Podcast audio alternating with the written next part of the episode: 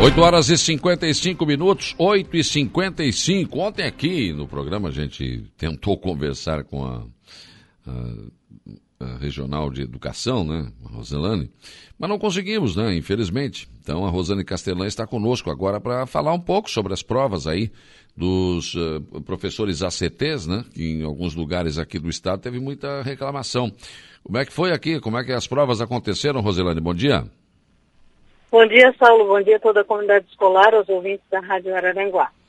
Em Araranguá, na regional, aconteceram de forma tranquila, né? Nós hum. tivemos espaços é, ocupados das nossas escolas da rede estadual, o que proporcionou um ambiente bom para que todas as provas fossem realizadas com tranquilidade. O que aconteceu foi é, em Florianópolis, na Grande Florianópolis, foi bem pontual, o que não chega a nos é, preocupar, né? Enquanto regional em Araranguá.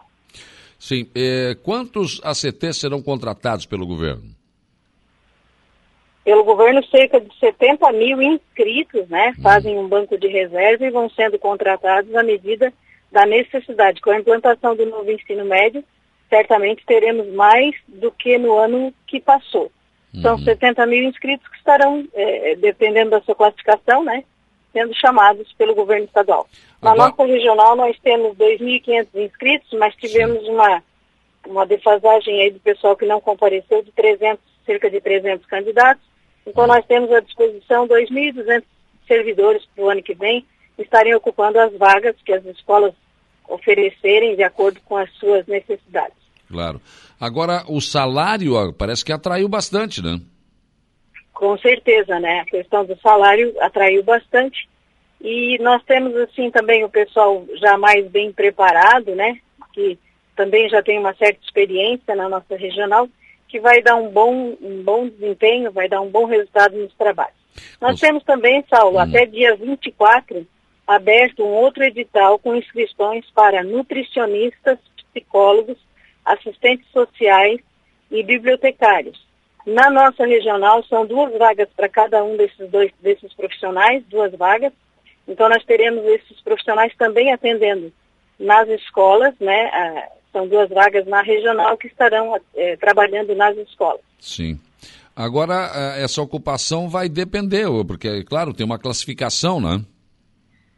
Desse concurso dos nutricionistas, psicólogos, sim. Eles fazem um processo seletivo também, semelhante, semelhante ao dos ACTs, provando as suas habilitações, né, cada um com a sua formação, e conforme a classificação, então, haverá uma chamada para atender a nossa demanda. Com certeza. Agora, Ros, uh, Rosane, o, o, ano letivo está terminando, né? E pelo que eu ouvi do secretário estadual da Saúde, da, da Educação, o Vampiro, nós teremos 100% presencial as aulas no ano que vem. É isso que vai acontecer mesmo aqui na região também? É isso que se prevê para 7 de fevereiro, tendo em vista que o nosso mapa de risco, a tendência dele é, estava em descendência, né, caindo. As novas variantes estão sendo apresentadas aí como possíveis de serem controladas, então presume-se que em 7 de fevereiro se tenha condições sanitárias para começar com 100% de ocupação. Agora, no final do ano, muitas escolas já estavam assim, né? Sim. Com 100% de ocupação, porque o distanciamento de um metro era o que previa mais ou menos a carga total de alunos dentro de uma sala de aula. Algumas, uhum. algumas escolas com salas menores é que ficaram é, no tempo casa tempo escola, tendo 50% só de ocupação. Mas o ano que vem é a todo vapor, em pleno. E aí não vai ter mais esse distanciamento de um metro, não? O distanciamento de um metro é o mínimo que se tem dentro de uma, de uma sala de aula, né? É, já é um metro, um metro e vinte, é, uhum. mais ou menos nessa, nessa regra já. Já, já, é, já é assim mesmo, né? Então, já é assim. agora máscara, álcool gel, isso tudo continua sendo exigido. Por hora e por decreto permanece. Né? E aconselha-se que ainda se use máscara e a higienização com álcool gel também é bastante interessante, né? Para se manter até outros níveis de higiene, né?